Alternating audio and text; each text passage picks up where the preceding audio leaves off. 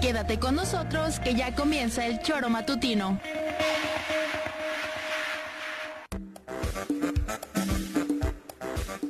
Porque somos quienes alegramos tus mañanas. Interactúa con nosotros y búscanos en nuestras redes sociales como El Choro Matutino. Sintonízanos desde nuestra página web www.elchoromatutino.com y llámanos a cabina al 777-311-6050. De lunes a viernes, de 7 a 9 de la mañana, por Radio Desafío y también por Irradia FM 103.7. Somos la mejor revista informativa del país. Somos... El Choro.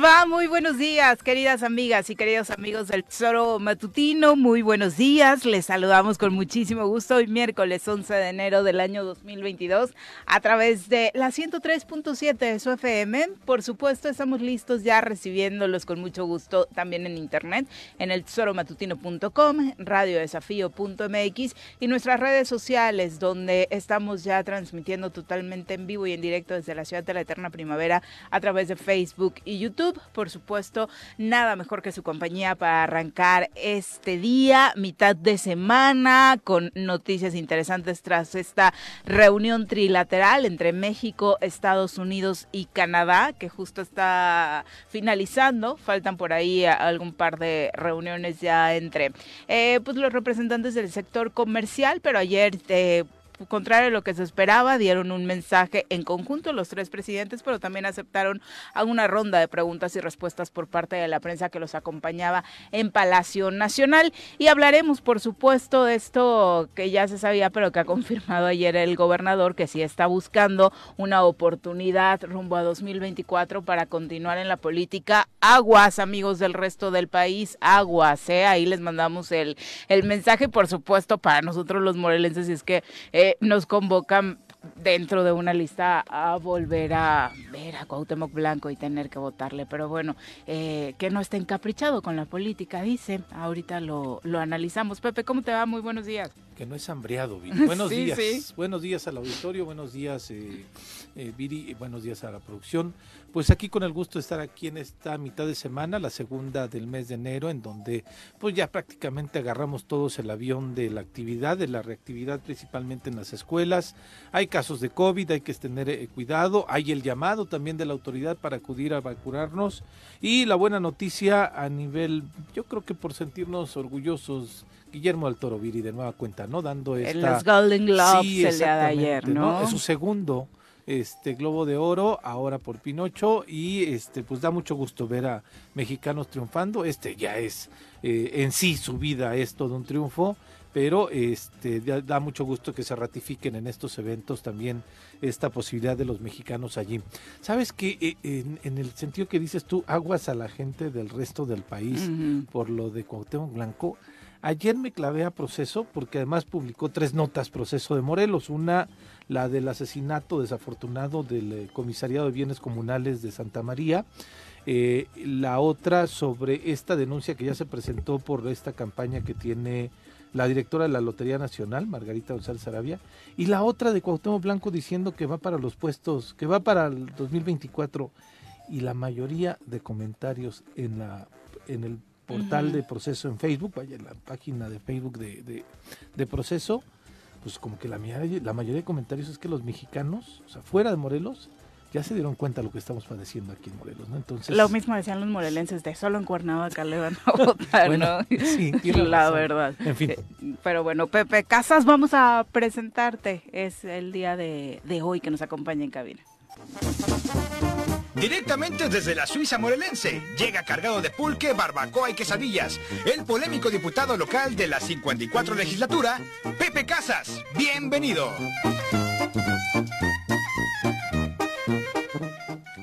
Pepe, ¿cómo te va? Muy buenos días. Viri, muy buenos días. Pepe, buenos días. Muy buenos días a todos nuestros amigos y amigas del auditorio del Choro Matutino. Agradecido con Dios de estar aquí con ustedes y compartiendo. Y Pepe, fíjate que coincidiendo con la nota de comentabas al gobernador. Sí. Eh, la escuché el día de ayer y a mí se me hizo muy agresiva en el sentido... ¿Regresó en tono...? Sí. ¿Agresiva con ¿eh? quién? agresiva contra la ciudadanía, ofensiva contra contra, la clase política, ¿no? Como siempre. Pero sabes que también ofende al pueblo, Viri. Te voy a decir por qué. Eh, lo decías tú y destacaba algunas este, palabras y obviamente la forma que caracteriza a Cuauhtémoc, bravucón, bravado, muy, muy altanero. Eh, hambreados, ¿no? Él no va a usar hueso, él no es político, él ya es político, Sí. Digo, lleva seis años en el, cuatro, siete años en un cargo público. Que no lo haga bien es otra cosa. No, que no lo haga, exactamente, pero él ya es político y creo que no hay disgusto más demagogo en esta, en la actualidad que el de Cuauhtémoc Blanco. Sin embargo, contradice eh, lo que está sucediendo. Él dice que no es hambreado y que no busca el poder y por otro lado dice que sí aspira, eh, le preguntan los cargos, se queda este, callado, pero yo creo que hoy el auditorio que nos está escuchando quisiera hacer una reflexión. Uh Blanco, más que la necesidad o las ganas de buscar un cargo de elección popular, eh, esto obedecería al blindaje que evidentemente va a necesitar eh, terminando su administración. Y que no le va a dar el, ese blindaje no se lo da el puesto director técnico de la selección nacional. ¿no? Blanco lo que va a necesitar y le urge y lo saben sus asesores y por supuesto él, fueron. Porque no hay gobernador más expuesto en la historia de Morelos que Cuauhtémoc Blanco ante la violación eh, eh, eh, inmediata y, continuada, continua, perdón, de licitaciones, de adjudicaciones directas, de todo lo que ha sido la inversión pública y el manejo de los dineros públicos en el estado de Morelos.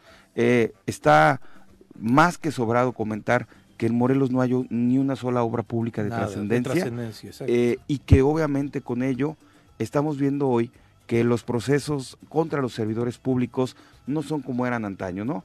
Ya tuvimos a Sergio eh, Beltrán ante un proceso, eh, tenemos ahorita a Antonio Villalobos. Hablas de Sergio Beltrán Toto, Sergio Beltrán, tenemos de gobierno, a, a, regidores, tenemos a Patricia Izquierdo. Entonces, hoy las leyes han cambiado y él ha gozado de estar trayendo como bandera su cercanía con el presidente de la República, lo cual no le va a llevar al blindaje que él, que ocupa. Él quiere un, un, fuero.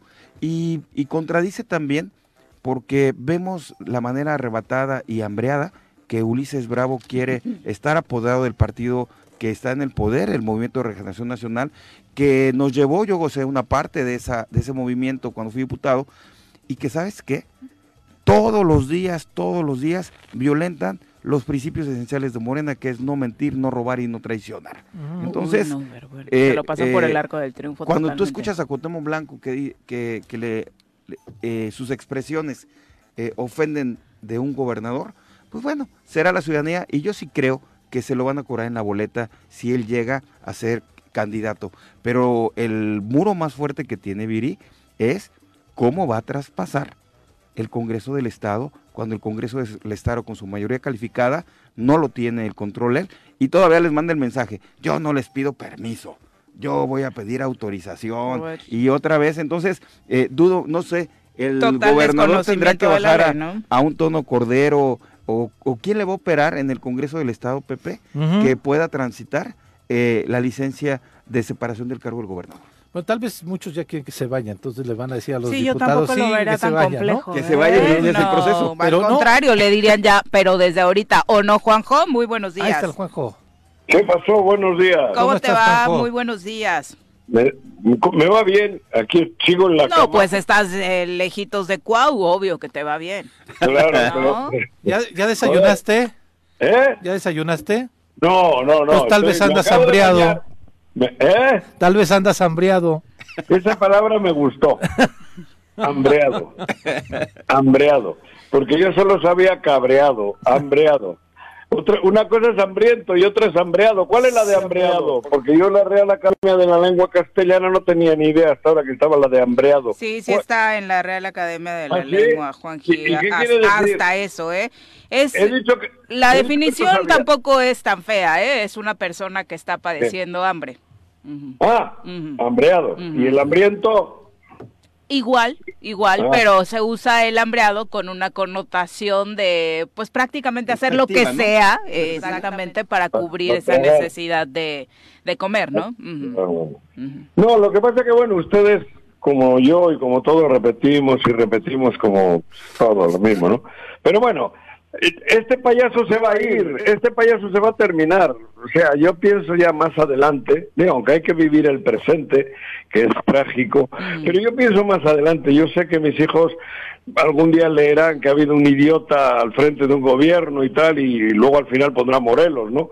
Pero se va a acabar, se va a acabar pronto, de verdad. O sea, no tiene nada que hacer, le van a, le van a expulsar de, la política, le van a expulsar del servicio público, le van a expulsar, pero de por vida, de, de, de esto que está haciendo ahora. Estoy segurísimo. Y te digo... ¿Le van a expulsar quiénes, Juanjo? En la sociedad, el mm. sistema, todos lo van a expulsar. Es un objeto extraño, es como un huevo, o sea, como un grano en el culo, ¿no? Que lo tienes que quitar a fuerza, porque si no, y ese hay que quitarlo. Y lo van a quitar es, es, es, es una... es como la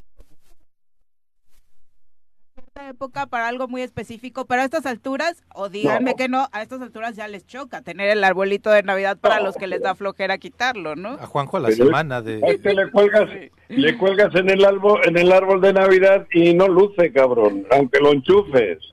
No, no, no, no, no, pero no es broma, en serio, se va a terminar.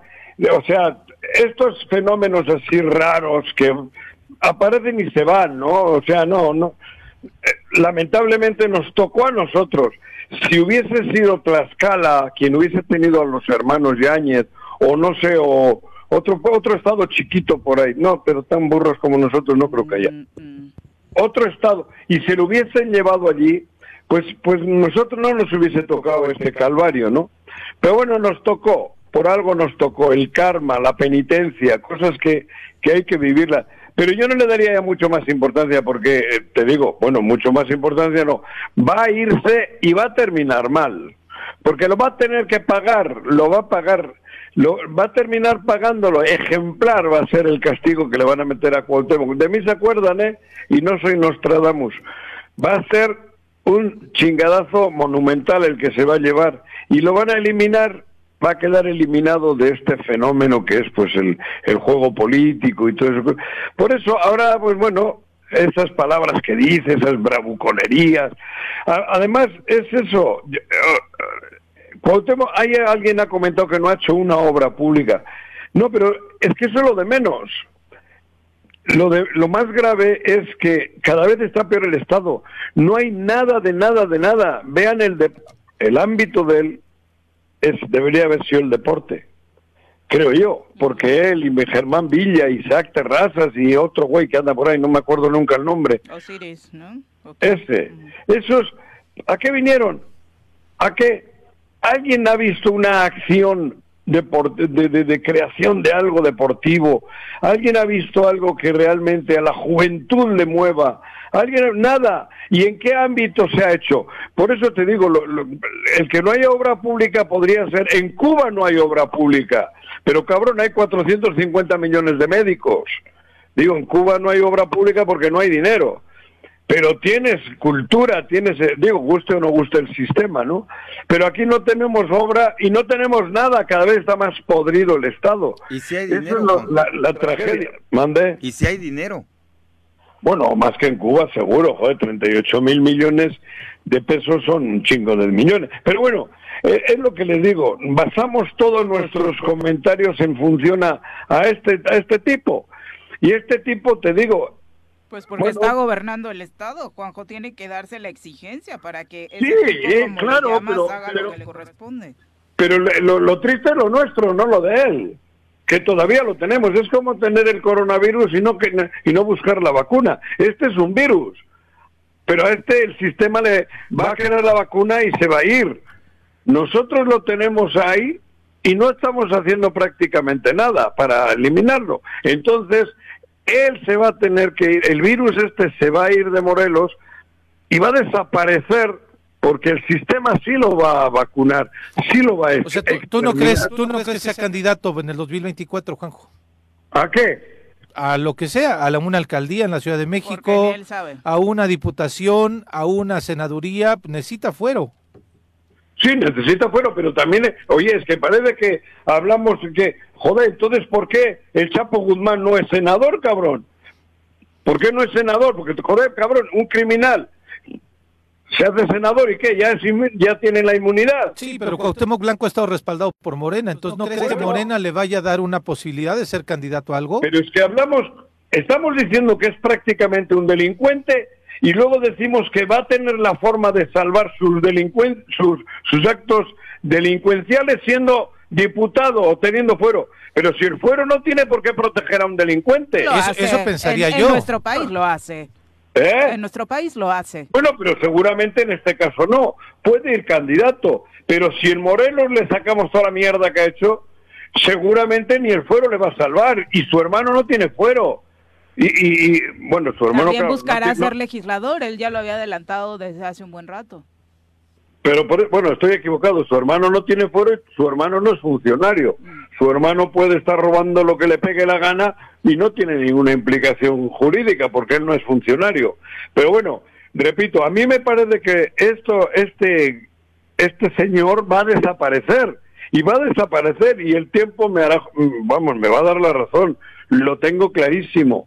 No se puede, el, el propio sistema político no puede permitir una aberración tan grande, va contra ellos también.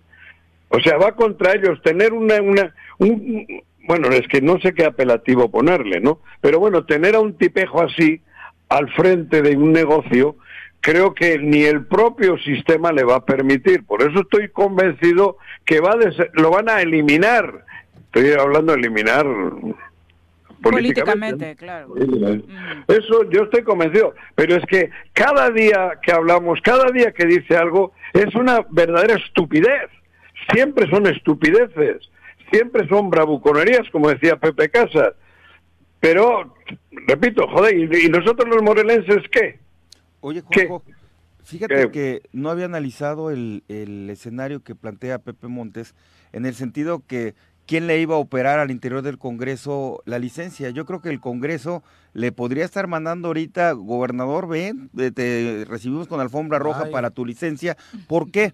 Porque se abre una pequeña, un pequeño paréntesis en el cual en el momento que él obtiene la licencia para irse a buscar la candidatura, en ese momento deja de tener fuero. Y creo que sería el momento preciso para entre el Inter de una elección y él pudiera contender, incluso llegar a ganar a una elección, entre el, día de que él tome posesión y el día que pida licencia, es el momento oportuno para que Fiscalía Anticorrupción, la del Estado, le, le pueda fincar responsabilidades y sujetarlo a proceso y no poder llegar a, a, lo que él está aspirando y evitar que este delincuente llegue a, a, a, poderse otra vez el traje de, de impunidad a través del fuero.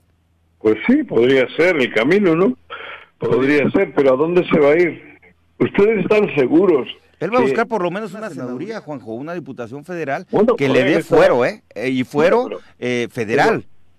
Sí, pero ¿tú crees que se lo van a dar? Yo tengo mis dudas, yo cada día tengo más dudas. Yo pensé que Cuauhtémoc en el país todavía tenía, todavía, ya la gente, yo me estoy sorprendiendo aquí en Jalisco, la gente ya sabe que es un verdadero energúmeno políticamente, ya, ya lo sabe, yo creí que no, pero sí ha llegado a, bueno, seguramente no a todos los, a todo el pueblo de Jalisco, ¿no?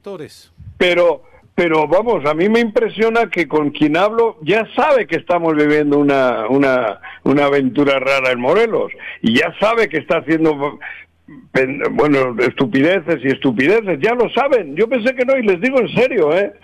No crean que yo y muchos decíamos, "No, es que aquí ya nos hemos dado cuenta, pero fuera no." También se han dado cuenta fuera. Entonces, por eso te digo, joder, por lo menos en el ámbito político nacional, Cuauhtémoc Blanco es como un grano en el culo. ¿Sabes qué, Juanjo? Con lo que tú estás comentando, a Cuauhtémoc Blanco lo trae a, Morelos, la, bueno, lo traen los Yañez a Cuernavaca, pero el, eh, cuando accesa a, gobernador, lo trae la rentabilidad electoral. ¿Estás de acuerdo? Eh, con todo el desgaste que está teniendo hoy el Morelos y que, que gente como tú lo ha evidenciado, él va a dejar de ser rentable en el 24 por todo el cúmulo de lo que ha hecho la administración de Morelos. Él no se ha dado cuenta que en el momento que deje de ser rentable para el movimiento, él no va a poder acceder a una candidatura porque lejos de sumar votos los va a restar o los va a anular. Y en ese momento se le acabó el corrido al, caballo, ¿eh? Eso te digo, él no, no está valorando muchas cosas, él cree que es invencible él cree, como lo tienen en una burbuja y no le da para más, pues, pero además ese no es mi pedo, es su problema. Yo vuelvo a repetir, creo que debemos de enfocar, como ya no hay mucho tiempo, vamos a intentar hacer cosas, rectificar nuestro rumbo, rectificar, aprender de nuestros errores y, y ver qué hacemos el 24, porque sí, ya me diré, yo mismo decía, coño, el 24 todavía queda lejos, pero bueno, no nos queda más remedio que eso. Olvidarnos de este, de este, del dolor de testículos que es este señor y ver qué hacemos. No, no, no, volvernos a equivocar, hacer algo importante ya en el 24 en Morelos, cambiar de rumbo y regresar al Morelos aquel de hace 25 años donde reinaba prácticamente la paz, la bonanza y el bienestar, ¿no? El problema es que en ese ejemplo que pones del coronavirus, obviamente no estamos haciendo absolutamente nada para evitar que llegue otro virus igual o peor. Eso te estoy diciendo, ahí está la clave, exactamente. Eso es lo que hay que evitar. Eso. E, esto ya está este ya está, este, este ya, ya lo tenemos. Ya está, ya nos hizo daño, ya nos contaminó, ya nos dejó mil complicaciones en el cuerpo, en nuestra vida cotidiana. Pero ¿qué va a pasar de ahora en adelante? Ok, ya tenemos vacuna, que es el tiempo contra este virus. ¿Y lo que, sigue qué? Por eso nos están entreteniendo con él. Es el mono, ¿cómo dice Paco? Cilindrero. Es el la más. Y ahí nos traen y mientras tanto los otros están operando y al final somos tan, tan, tan, tan que nos la vuelven a meter en la urna, digo. Sí, claro. la candidatura, ¿no? la candidatura en la urna, sí, Yo quisiera compartir con el auditorio contigo, Viri Pepe. La gente dirá, ay, esos canijos, o voy a hablar de manera personal. Pepe siempre que puede en un micrófono está duro y duro contra el gobernador. Quiero decirle a la gente por qué porque es bien complicado recibir llamadas al teléfono a altas, a cualquier hora del día, donde te dicen que puedas intervenir porque no reciben un familiar en el Parres, porque no hay médicos, que no lo tienen medicamentos, que los van a hacer los análisis dentro de este tres, cuatro meses, cuando tienes que eh, buscar algún acercamiento en la fiscalía para que le encuentre, le entreguen el cuerpo a alguien de tu familia porque lo asesinaron. Eso es lo que cala eso es lo que encabrona, es lo que hace estar en este micrófono insistiendo. No, no el acceso, es, que Pepe quiere estar otra vez un cargo. No, no tengo necesidad. Eh, me gustaría, sí, claro, porque es, es la forma en la que uno puede acceder a ayudar a la gente. Pero eso es lo que, lo que a mí me motiva estar aquí contigo, Juanjo, los miércoles a las 7 de la mañana. Y no dejo de insistir porque está de la fregada lo que percibe uno con la gente del dolor y la desesperación de que un, un, gobierno inepto no accede. Ya olvídate los servicios, Juanjo, el tema de salud. Eso, estoy de acuerdo, pero eso ya está, eso es irreversible. No podemos, porque ya no se va a poder hacer. Va a estar ahí, ya lo tenemos. Ahora que hay que, nos queda un año más de calvario. Olvídense, así va a ser porque pase lo que pase, un año de calvario nos, nos queda. Lo que tenemos que hacer en este año es rectificar, buscar, trabajar, convencernos y no dejar que con estos cantos de sirena, con esas bravucos, con esas eh, palabras, con esas entrevistas banqueteras que solo son para despistarnos, porque no es otra cosa. Este muchacho solo sirve para eso.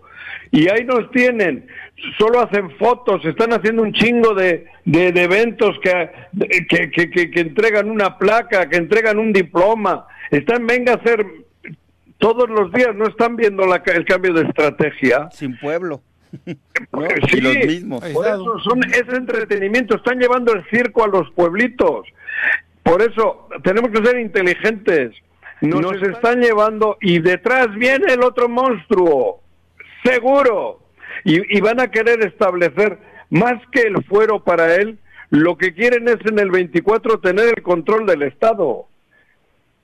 Sin duda, por eso te digo, seamos inteligentes, vamos a trabajar, vamos a pensar, que siga diciendo tonterías, que ya ni pelarlo, de verdad, no hay que pelarlo, que diga que, que la que, que, ha dicho que, está no tiene hambruna o qué madre se ha dicho esa madre.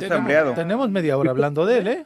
Por eso, y, tú vas ahí marcando la pauta, ¿eh? Es lo que te estoy, es lo que te estoy diciendo. a mí más me preocupa. Mejor habla del torneo que viene de fútbol, Juanjo. A mí más me preocupa el panzón que va a todas partes con él.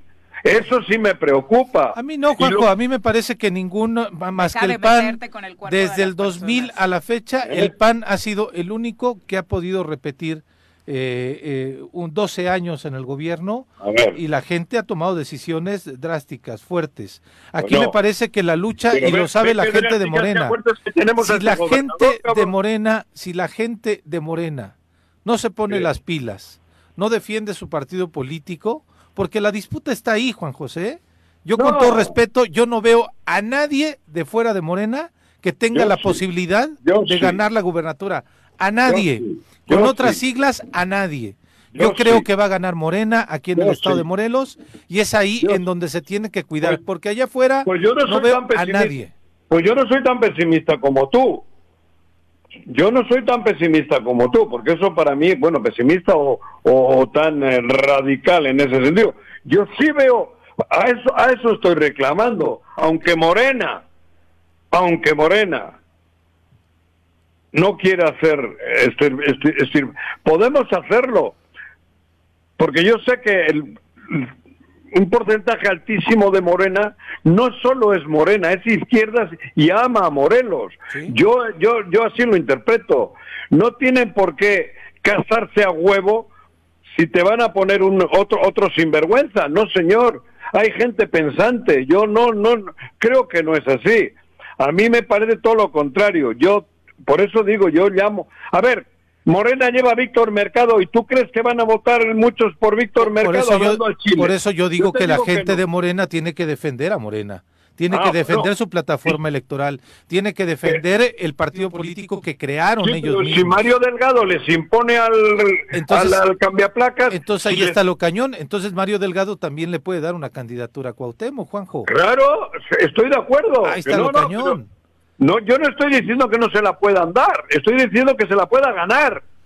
Yo no he dicho que Cuauhtémoc Blanco no, ah, eh, he dicho que lo van a expulsar el propio sistema. lo, va, es como cuando la ballena se traga algo, lo, lo expulsa. A este lo van a expulsar lo va a expulsar el sistema, eso es lo que me refiero. Yo no he dicho que no sea el Mario Delgado, claro que se le puede dar, le puede dar la candidatura de, de ser el alcalde de, de algún lugar ahí en la Ciudad de México. ¿A que no gana? ¿A que no gana, cabrón? ¿A que no gana? Tanto que presumen de que a que no gana. Lo digo, a que no gana. ¿Por qué? Porque la gente ya sabe quién es. Cabrón, ya. además, así que digas tú, Morena, qué bien posicionado va a terminar en la Ciudad de México. ¿eh? ¿Y qué te estoy diciendo? Tampoco. tiene bien complejo Morena para. Bien complejo, claro. Y por errores como este, por Marios Delgados. Mm. Porque se han salido de. En muchos sitios se han salido de la esencia, de, de, la esencia esa que, que, que, creo que tiene la izquierda, ¿no? Se han salido. Y lo mismo que en Morelos, güey. Ah, por eso te digo, Pepe, yo no soy tan pesimista. A mí si Morena le pone al cambiaplacas, si le pone al cambiaplacas, cabrón, yo estoy segurito que hay un 50% o más de la gente de Morena que no va a votar por él. Luego depende quién sea el otro o la otra o los otros. Ahí es donde debemos de estar, en esa trinchera, en esa barricada. Es que yo te digo que no vea a nadie, Juanjo, porque todos están callados, ¿eh? Todos están callados ah. de lo que pasa en Morelos. Bueno, todos están desaparecidos o están de vacaciones, pues ahorita, ¿no? No, bueno, y, como esto, los únicos que estamos hablando sobre el tema somos nosotros en estos micrófonos. Pues yo pondría nombres. Yo, yo, yo no tengo ningún problema en dar nombres de mujeres y de hombres y luego que nosotros hagamos la selección. Yo no tengo ninguna duda que hay, hay ocho o diez personas que, que las podemos nombrar sin, sin que hayan sido ya anteriormente políticos incluso, ¿eh? Y actuales políticos también, hombres y mujeres, los hay. Vamos a animarlos, vamos a, vamos a eso, vamos a motivarlos, porque también hay que hacer eso. Si el pueblo motiva, la gente se anima. Eso estoy diciendo. A mí hablar ya de este... Eh, sí, deberíamos hacer otro programa cachondeo, el cachondeo, y ahí sí hablar de él, ¿no? El cachondeo, hablar de él, hablar de, de, no sé, de otros payasos que hay de verdad, ¿no? En el mundo, ¿no? circenses y esto. Pero en estos programas como el nuestro hay que empezar ya a profundizar más, meternos de lleno en la lucha por el 24 y convencer al pueblo morelense de que tenemos que quitar el grano del culo. Y que, y que ¿eh? tenemos que empezar a tendernos la mano nosotros, Juanjo. Hoy, ayer yo celebraba que el Colegio de Arquitectos ya levantó la mano para decir nosotros podemos hacer el nuevo proyecto para reconstruir el mercado Hermenegildo Galeana de manera gratuita.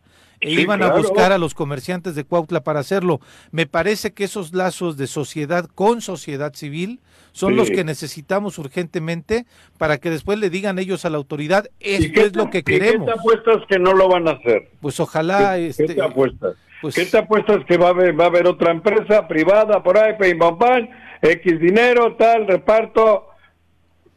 Pues ojalá te digo, vayamos empujando esos procesos de solidaridad entre, entre, entre personas de la sociedad civil. ¿Quién ha dicho, Gerardo, el que habla de economía y finanzas, recurran a las universidades, que tenemos universidades? Cabrón, Tialicha es una universidad, cabrón, no me jodan. Por favor. Coincido con lo que dice Juanjo. Ni a la, ni a la Facultad de Arquitectura la han tomado en cuenta o, la, o, las picherías, no sé qué madres. Esas son las universidades para esto. ¿A qué han recurrido? A eso. Cuando hay eso hay que recurrir al colegio de, arquitectos, a los, a las, con los abogados, a esas instituciones que tienen, a las universidades, exactamente, a la gente del deporte, pero no es lo que, bueno, yo joder, yo creo que me estoy extendiendo mucho. Un poco, sí, Juanjo. Justo necesitábamos, como decía por acá Pepe Casas, que nos cuentes sobre cómo transcurrió el torneo del Sol el día de ayer.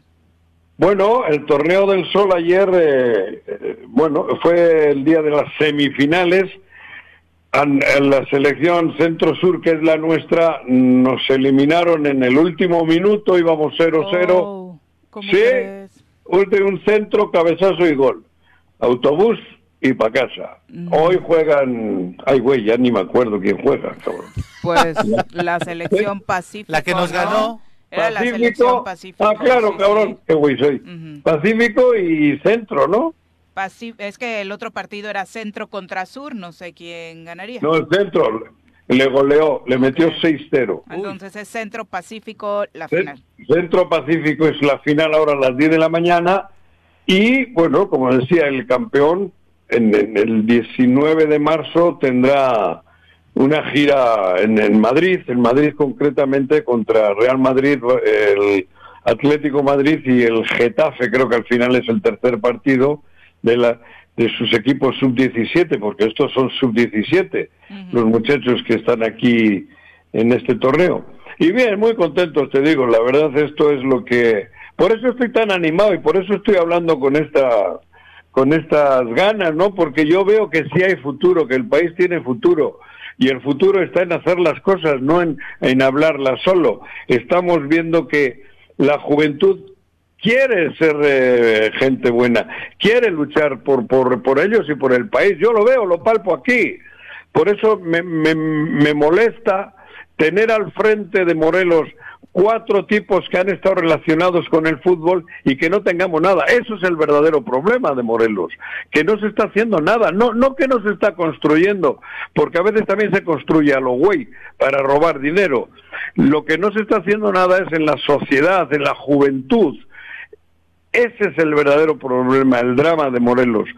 Y aquí aquí uno lo ve. Por eso estoy entusiasmado, por eso tengo ganas de incluso regresar a Morelos, pero para ver el 24, porque se pueden hacer cosas, se deben hacer cosas en favor. Yo tengo sin ninguna duda la seguridad que si no trabajamos con las niñas y los niños, esto no lo enderezamos. No se endereza. Hay que enfocar el 80% de las baterías hacia eso les juro, yo, vamos, a hablar con ellos, saludarlos, estar todo el día conviviendo y, el ambiente tan sano, tan bonito, cabrón, puta, eso es maravilloso. Esto es una burbuja del país, pero esto puede ser el país, porque todos son mexicanos, cabrón. Entonces, si no luchamos por esto, estamos jodidos. Oye, pero además te regresas también con el ánimo de que inmediatamente inicia la actividad en la Copa Conecta, ¿no? Que es esta cosa que va a reunir a la Premier con la Liga TDP. Exactamente, la copa más importante que organiza la federación pasa a ser la Copa Conecta, que juega la Premier, la segunda edición, contra la Liga TDP, tercera. Eh, eh, es un torneo maravilloso, ¿no? Porque ahí también vuelves a motivar a los jóvenes, vuelves a tenerlos en una actividad deportiva y vuelves incluso a motivar a las familias, porque también motivas a las familias, motivas a todo un entorno. Y el, el martes en Yautepec se inaugura la Copa Conecta, en Morelos. Y nada que ver el gobierno del estado, no, cabrón, eso ni, ni, ni, saben, enterados. ni saben de esto, no tienen ni idea, cabrón, de todo esto. Por eso, pero hay que hacerlo y el martes por eso es un momento importante otra vez para Morelos, porque en Yautepec se inaugura la Copa Morelos, un equipo morelense va a jugar, casualmente es Tigres, Yautepec porque fue el, el, líder del grupo, juegan los líderes y el, líder fue Tigres, ¿no? Y vamos a jugar contra la Liga Premier. En este caso nos toca contra Chilpancingo, contra Vispones, que es aquel equipo que ascendió, que está en la Liga Premier y que... Pero muy conocido en la Liga TDP. Sí, sí, claro, es un historial. historial largo. Y seguido del partido nuestro se abre en todo el país la Copa Conecta. El martes estarán ahí los presidentes de las federaciones el lunes daremos una conferencia de prensa, digo daremos porque yo como presidente del Tigres de Autepec la tengo que dar. Viene el dueño del equipo Chilpancingo, estará el alcalde de, de Yautepec, nuestro amigo Agustín Alonso, estará el diputado Agustín Alonso, los presidentes de la federación, y el, eso es el lunes en la tarde, y el martes a las 5, pues dará comienzo la Copa Conecta, y casualmente es en Morelos. Qué bueno, qué bueno que el partido inaugural, la verdad, tengamos eh, la fortuna de tenerlo acá, porque aparte, regularmente las inauguraciones de los torneos son toda una fiesta, ¿no? Y reunir a dos divisiones formativas, como lo son la Liga TDP y la Liga Premier, ya en un rango eh, mayor, pues por supuesto que es importante. Exactamente. Y en fin, nada más, ya se me gastó la pila. Sí, ya te agarraste como AMLO ayer, que mientras Trudeau y Biden se aventaron 10, 12 minutos de discurso, el señor se aventó 41 minutos. En el conteo que se hizo con reloj en mano, el discurso de Justin Trudeau duró 12 minutos, el de Biden 14 y el de AMLO 41. Así que muy contagiado por López Obrador, Juan Gil. Ahí también me hacen gracia porque estos de la los fifís... Le critican a Andrés Manuel porque no habla inglés. Ah, cabrón. Y digo yo, ¿y por qué no le critican a Biden que no habla español? Totalmente de acuerdo, ¿eh? Siempre ha sido una postura, eh, me parece, por demás, eh, porque aparte en México se hace con un tono clasista, ¿sabes? Esta parte de discriminatorio. discriminatorio con el tema de, del inglés, cuando por supuesto el señor nos está visitando y su formación como máximo mandatario de los Estados Unidos y además prácticamente dueños del mundo como se creen, pues qué mal nivel, ¿no? Hablar español, que aparte de la mitad de, las personas que gobiernan ¿eh? lo hablan. Pero además es, es, el presidente de Estados Unidos y el segundo idioma en ese país es el castellano, es el español. O sea, pero me hacen gracia todo lo que hace Andrés Manuel, que no sabe inglés este güey, cabrón. ¿Y Biden sabe español o qué? ¿Sabe castellano? Le deberían de poner orejas de burro a él. totalmente de acuerdo, totalmente de acuerdo. Pero cómo son, eh? Bueno, pero ya, ya me he ido otra vez por... Además, cuando el voto hispano allá ya define una elección también, ¿no? Sí, tiene un muy importante. Claro, hombre, es, discriminar nuestra lengua también, pero bueno, señora RC, muchas gracias por la comunicación, ya lo tenemos que despedir. amenazo, me regreso en la noche. Órale. Pero descansa mañana, o sea, vas a llegar tarde. ¿Vas a la IFA? Tómate el día, regresas el viernes, con muchísimo gusto te esperamos. Voy a voy a ver a las... Ah, igual me exacto, tengo que ver las gallinitas y todo esto, no vaya a ser que alguna... Cuéntalas. No te queremos decir algo, pero... Cuéntalas. también, me quedé... No, no es cierto, nada, nada. No Todo bien en tu granjita. Ah, bueno, bueno. ¿Llegas al IFA como Biden? ¿Eh? ¿Llegas al IFA como Biden? No, voy por volar y si llego al otro, cabrón. Bueno, en fin. Bueno. Te iban a recibir ahí también, hacer el ¿Eh? protocolo y todo, llevarte todo el... Te íbamos a mandar la bestia. ¿Eh? Te íbamos a mandar la bestia. ¿A Cuauhtémoc?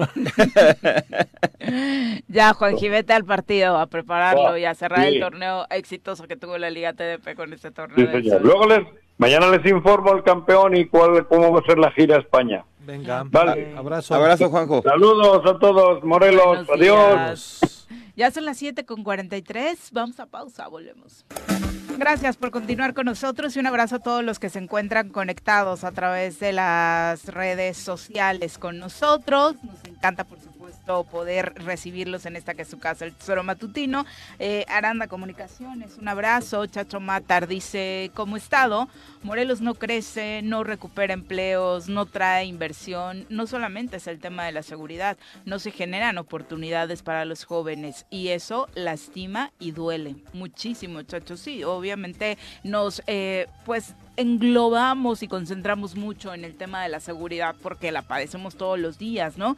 Pero desafortunadamente son muchos los factores que hacen que esto tampoco cambie como los que acabas de mencionar. Abelardo Maya dice, a los políticos no les importa la sociedad. Si fuera así, Morelos y México sería otra cosa. Nada ha cambiado. Seguimos igual que hace 10 años y nos podremos ir más atrás, ¿eh, Abelardo, o 20 o 30, donde desafortunadamente eh, pues las cosas eran justo así, ¿no? De una clase política interesada pues prácticamente solo, solo en lo suyo. Sí, pero lo complicado es que hacemos. Los políticos van a seguir existiendo, ¿eh? Y si dejamos los espacios para que esos mismos políticos que tú criticas sigan tomando decisiones, entonces estamos destinados a irnos al carajo, entonces no hagamos nada, crucémonos de brazos y no, no, no digamos nada. Me parece que hay políticos buenos, me parece que hay gente en, los, en todos los partidos políticos, ¿eh? Yo creo que tanto en el PRI, en el PRD, en el PAN, en Morena, hay políticos buenos, hay gente que tiene no nada más buenos deseos, sino tiene la visión de poder encaminar un municipio, un estado, un país, desde una diputación incluso, de una manera distinta a como tradicionalmente lo hacen. El tema es que nosotros sepamos elegir. Y también hay políticos pésimos en todos los partidos políticos. Hablo de Morena, el PRD, el PAN, o sea, todos. Entonces yo creo que lo que tenemos que hacer nosotros es empezar a distinguir más allá incluso de nuestra afiliación política, de nuestra preferencia política que tengamos, ideología incluso, este, a detectar quiénes son esos políticos que valen la pena. Y si no estamos contentos con esa clase política, hay que empezar a formar nueva clase política o incluso ustedes como ciudadanos, nosotros como ciudadanos, empezar a intentar a participar en estos espacios en donde la toma de decisiones va en beneficio o en prejuicio de todos. Oye Pepe, pero eh, remarcando lo que estás diciendo tú, me hace, se me hace muy arriesgado el no, no, no es arriesgado. Ayúdame a encontrar la palabra. El pronóstico que hace Guarneros en que va a aumentar la violencia por el proceso electoral con la Pues gracias por avisarnos, comisionado. ¿eh? o, sea, fíjate que vamos a, hablar de lo que es el comisionado. Él tiene acceso a información privilegiada, él tiene la temperatura de lo que está sucediendo en el Estado y que él ya haga un pronóstico que se va a aumentar la violencia que ya de por sí es muy grande en el Estado. Eso mandaría hoy a un rincón a quienes quieran participar o a quienes sean actores políticos, sean actores sociales, ya les está mandando un mensaje que pues yo se los dije, ¿no? Él iba a incrementar la violencia, este, lo, y este pronóstico va de la mano con la bravuconada del gobernador, que él no está hambreado y todo eso, debería preocuparle la posición de él, querer ir a buscar un cargo, y por otro lado que su mismo almirante esté diciendo que los niveles de violencia en Morelos van a aumentar. Que la sobre podredumbre que ha dejado en Sobre el todo por el 24. Entonces, eso nos pone en un estado de indefensión a cómo vas a, reestructurar eh, el Estado a través de presidentes municipales, regidores, diputados, cuando ya el mismo almirante está diciendo que Morelos va casi a convulsionar por un tema de violencia por las elecciones. No, y además está ensuciando el proceso electoral. Está, advirtiendo que va a haber violencia en el proceso electoral. Yo, narcocandidatos y demás. Y ese mismo día, el día de ayer, le preguntan, sí, le preguntan al mismo gobernador sobre la fotografía y dijo, me voy a seguir tomando fotos con quien sea. ¿No? Es una repetidora. es, es increíble que cuando el, el vicealmirante Viri menciona eso, van a querer los narco, eh, los narcos imponer sus candidatos. Y el gobernador, el, gobernador al mismo tiempo diga, no hay bronca, yo voy a tomar fotos con quien sea. Pero si te la tomas tú, o si se la toma alguien más, ahí sí son culpables, son responsables, tienen, la, tienen el vínculo con el narco. A mí me parecen desafortunadas las declaraciones del, del, comisionado Guarneros, porque además dice, denuncien. Si usted tiene información... Ah, porque él ya está diciendo que va a aumentar. Y el narcopúblico, ¿por qué no denuncian? ¿Por qué ahí tienen, se volverían cómplices? Ahí tienen sus mesas de coordinación para la paz. ¿Por qué no se exponen ahí los temas? ¿No? ¿Por qué ahí no se, se abren carpetas de investigación? ¿Por qué no se llega al fondo? Porque además, narcopolítica lleva y deriva a delincuencia organizada. Y es un tema del fuero federal, que no quieran decir que lo tiene que investigar únicamente la Fiscalía del Estado. Es un tema de la Fiscalía General de la República. Y ahí como se llevan a todo dar, podrían levantar todas, todas las denuncias para poder evitar que llegue gente de este tipo a puestos de elección pública. Vamos a escuchar parte de lo que decía el comisionado para que usted también saque sus propias conclusiones. Algunos candidatos que se van a lanzar, yo te voy a financiar, a demostrar ¿Se quieren hacer nota? Así es. Esto, esto va a pasar desgraciadamente este año, ¿no? ¿Pero qué grupos serían los que están haciendo pues, eso? Los mayas, son 14 grupos, 14 grupos, este, eh, la gente de que quedó de los colombianos, eh, no están extintos, la verdad, completamente. ¿De estos colombianos seguiría operando el, este, el XL desde dónde están? Sabemos que operan desde la cárcel. Entonces se recrudecerá la violencia este 2023, este comisionado que no va a haber. Es, es, es este, hay una empresa que hizo un análisis y vimos y los pronósticos bueno, pues ahí está eh, este posicionamiento. Tiene muy bien el cuadro, ¿no? Como en estas películas cuando vemos eh, que tienen su mapa delictivo, las fotos de los principales líderes y no hacen nada por absolut por detenerlos, ¿no? Lo que deberíamos estar escuchando por parte del comisionado es decir la estrategia que va a implementar el Estado para contener. Conocemos que va a incrementar la violencia, vamos a tener esto como respuesta para quienes intenten violentar la ley por un lado dentro de la política, metiendo recursos de procedencia ilícita y por otro lado conteniendo la delincuencia para que no afecte a los ciudadanos. Pero no, pues prácticamente como si lo estuviéramos platicando nosotros, ¿no? Da lo mismo. como, en la primaria, oye, al rato no se van a agarrar al tiro en la salida En el callejón del diablo, saliendo de la secundaria 1. ¿No? así de normal. No, pero, pero chécate, comparto con el público. Sabemos de El saber de habla de posición de información. En manos del comisionado yo desearía escuchar, hemos hecho eh, del interés o del conocimiento de la federación, las personas que están involucradas, no puedo hablar por tema de obviedad en la investigación, y ponerlo a disposición de las autoridades federales de investigación, pero no escuchamos eso. No, no para nada, pero además, y, voy a poner otro componente. ¿A cuántos detuvo supuestamente el gobernador? A siete, ¿no? A un y le faltaban tres, ¿no? O le faltaban cuatro. Ya no, le salieron las sumas. Ahora ya son catorce. Antes hablábamos de 10 grupos criminales en el estado. Ahora ya son 14. ¿Cuáles son? ¿Cómo surgieron? Tan mal lo han ¿A partir de cuándo? Entonces la estrategia de seguridad en el mando coordinado, señor Guarneros, ¿funciona? porque en lugar de disminuir los grupos que operan en el estado de Morelos de la delincuencia organizada, ahora ya son 14, aumentaron. Vamos para atrás. Ahí valdría la pena que tomara nota el diputado Julio César, presidente de la comisión, y pues vuelvan a mandar a traer este cuate pues y que diga cómo ya subió. Sí. Puros entonces, el, entonces tu, tu, estrategia de seguridad y tu combate pues este no En lugar de eliminar grupos delincuenciales los está aumentando, ¿no? Qué barbaridad. No, Grave. Continuando con los mensajes del público, Charlie Labastida dice, muchas gracias Charlie por la opinión, dice, ojalá hubiese más medios eh, como ustedes donde se diga la verdad. De hecho, me parece que Cuauhtémoc no llegará a donde él quiera si obtiene alguna candidatura y de eso de entrada nos encargaremos muchos lugares, como aquí en San Juan Telacotenco, donde tenemos muy clara la falta eh, de buen gobierno que hemos tenido. Aguas, este porque les van a querer meter otra vez a Felipe Ceja allá en Tepoztlán, que lleva el 40% de esa, de esa concesión. Sí. sí. Y por eso la gente de esa zona está tan, tan molesta. Lo quieren hacer su diputado local, así es de que vayan tomando nota Tepoztlán para ponerse al día. Exactamente. Viri, paren todo, porque se, se han retrasado las salidas de aviones hasta nueve horas todo el mundo pensaría que es en México, ¿ah? es en Estados Unidos. Sí, el clima está... ¿Lo las tormentas? Pero no, las autoridades de aviación de Estados Unidos suspendieron los vuelos en todo el país este miércoles temprano, después de la falla de un sistema de clave de notificación de pilotos operado por la Administración Federal de Aviación. Si esto sucediera en México, toda la eh, oposición estaría encima.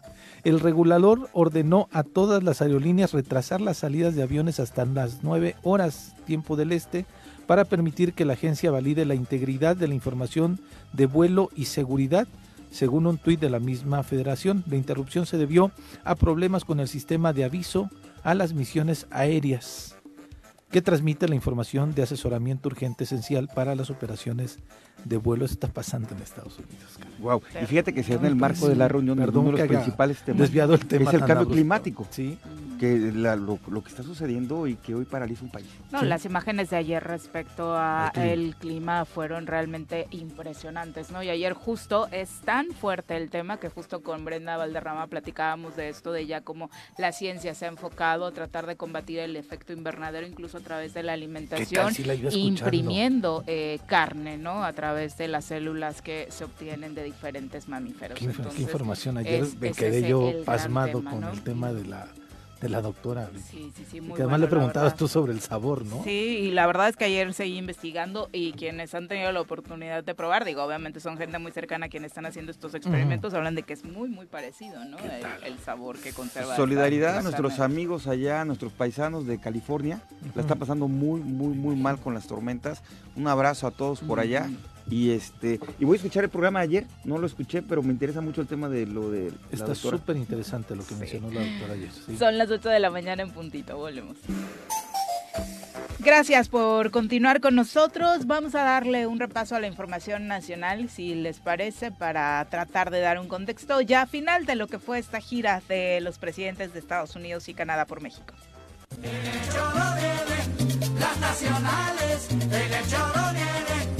nacionales, que dice Reforma, Crónica y el Milenio, que dice el Excelsior, Jornada Universal. ¿Qué pasa por aquí? Juanjo, ¿qué pasa por allá? ¿Qué pasa por aquí? Juanjo, ¿qué pasa por allá? Si hasta los de Bueno, por supuesto, la visita de Joe Biden y Justin Trudeau ha sido el tema central de los últimos días. ¿Cuáles fueron los acuerdos alcanzados entre estas tres naciones? Eh, los presidentes eh, se comprometieron durante esta cumbre de líderes de América del Norte, primero a reforzar la seguridad, que fue el gran tema. Eh, la prosperidad también fue otro asunto, el comercio, la sostenibilidad y la integración de la región a través de seis pilares. Hablaron también de temas hoy, por supuesto, muy importantes a nivel social, como son la diversidad, la equidad y la inclusión. En un comunicado, el gobierno federal indicó que se comprometieron a brindar a las comunidades marginadas oportunidades para su participación plena, equitativa y significativa, tanto en la democracia, obviamente, como en la economía.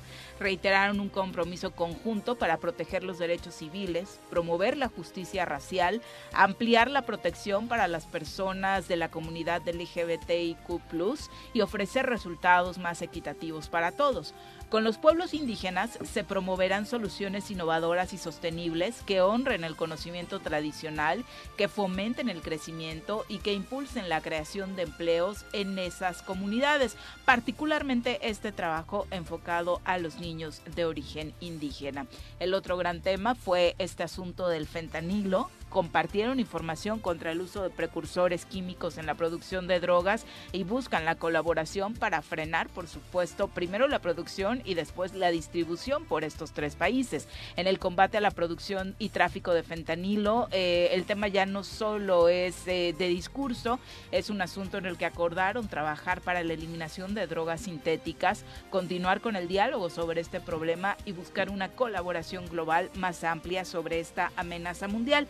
Hemos eh, comentado a lo largo de los últimas, las últimas semanas cómo precisamente esta, particularmente esta droga, es la que más crecimiento ha tenido tanto en su distribución en México como en el tráfico hacia los Estados Unidos, ¿no? Por eso fue un tema importante en esta reunión y de pronto ya le llamaron la cumbre de los tres amigos, Viri, ¿no? Cambió por este pues, sentido de fraternidad que hubo en todo momento por parte del presidente Biden, del, primer ministro Trudeau, las esposas también jugando un papel importante en esta reunión y eh, pues eh, quien le apostaba como al fracaso, quien le ha querido dar una lectura ahí, este buscando hasta los mínimos detalles, bueno, Fox, Fox haciendo, este, jugando con una aplicación terrible, que, es de niños, caray, ¿no? O sea, a Javier Lozano le volvió a dar una cachetada con guante blanco la tía Tatiana Cloutier, ¿no? Porque no encontró otra crítica más fuerte que hacer sobre la cumbre que ponerle un apodo, eh, el apodo de Doña Florinda a la esposa del presidente, ¿no? Y, y obviamente Tatiana se, bueno, con toda categoría, le critica, le responde diciéndole en primera de ojalá la robaras cuando la criticaras, ¿no? Y en segundo lugar, qué bueno que demuestras que no encontraste otro argumento para criticar esta reunión de los tres líderes que el vestido de eh, la esposa del presidente. Sí, a mí lo que me parece es que lo que vi en redes sociales fue justamente un nivel bajísimo de pronto en el sentido de, la, de hacer análisis, de hacer la crítica y mucha gente se centraba a la vestimenta a la forma en lo que el lenguaje no verbal, si caminaba no caminaba exactamente ¿no? entonces me parece que eh, la relación eh, de, los tres países como así lo están catalogando los tres amigos es buena mm. eh, hay detalles en donde algunos todavía mencionan que no se abordó de forma eh, de, de, fondo vaya este el tema de la eh, de la política energética en el país. Eh, no lo sabemos a ciencia cierta porque no fue un tema abordado en las oportunidades que se tuvo de escuchar las posturas de manera abierta cuando tuvieron el encuentro con la prensa o cuando tuvieron algún mensaje pero este creo que es positivo el, la reunión que se tuvo acá. Tampoco hay algunos otros que se fueron al extremo. México ya es uno distinto de ahora en adelante. También contrólense. No, sí, este, tenemos un presidente que logró traer. Me parece que fue dentro de la cordialidad política necesaria, urgente. Somos socios comerciales, somos vecinos, tenemos muchos temas en común y se tenían que dar estos encuentros para el bien de las tres naciones. Y, y Pepe, destacar un tema que lo remarcó también el presidente el simbolismo del mensaje que no se ha puesto un solo de la ladrillo, un solo tabique más en cuanto al muro de, que divide la frontera, ¿no? Porque eso a nuestros paisanos que están allá eh, manda un mensaje de eh, comenzar a frenar la represión que se movió en el, se, vivió en el periodo del presidente anterior, Entonces el hecho de que eh, no continúe el tema del muro, pues genera tranquilidad en cómo se está llevando allá la política migratoria. Sí, sin duda, sin duda. Pero bueno. Definitivamente. Y bueno, eh, los acuerdos los resumimos con esto que le acabamos de compartir. Además, se creó un comité destinado para la planeación y sustitución de importaciones en América del Norte, respaldar el crecimiento del sector de semiconductores, que es un asunto donde de pronto se generaba una crisis, la reducción del 15% en la emisión de metano rumbo a 2030, el desarrollo de un sitio de Internet en conjunto para que los migrantes conozcan la información que requieren antes de emprender el camino hacia Estados Unidos o Canadá.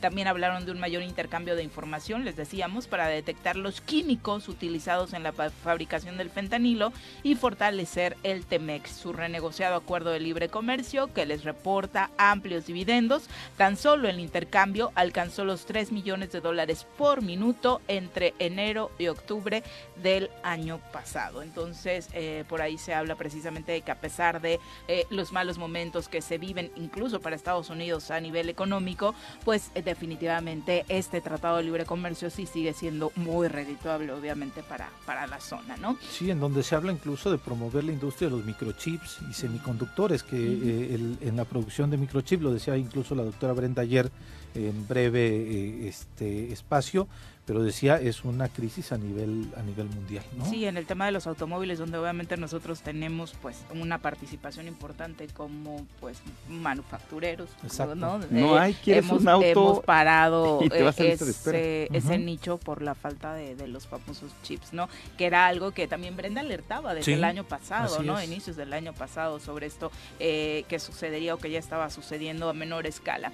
Son las 8 con 12 de la mañana vamos a pausar 19 de la mañana, gracias por continuar con nosotros. Eh, les comentábamos ayer que se normalizaba ya eh, el trayecto afectado en el metro de la Ciudad de México, que corresponde a esta zona de la línea 3, donde desafortunadamente una joven perdió la vida, entre la revisión que se hace ya con toda la tragedia en medio, eh, y los peritajes y las labores de rehabilitación en la zona donde ocurrió el choque de dos trenes, las autoridades detectaron, además de las fallas propias del mantenimiento, el robo de casi 50 metros de cable de cobre que formaban parte de la instalación eléctrica de las vías y que podría haber causado también parte de los desperfectos. Fueron seis tramos de 8 metros cada uno entre las vías 1 y 2, justo en la interestación Potrero La Raza, donde se detectó este hallazgo. La Fiscalía Capitalina realiza indagatorias para determinar si el robo se registró antes o después de la colisión que cobró una vida y dejó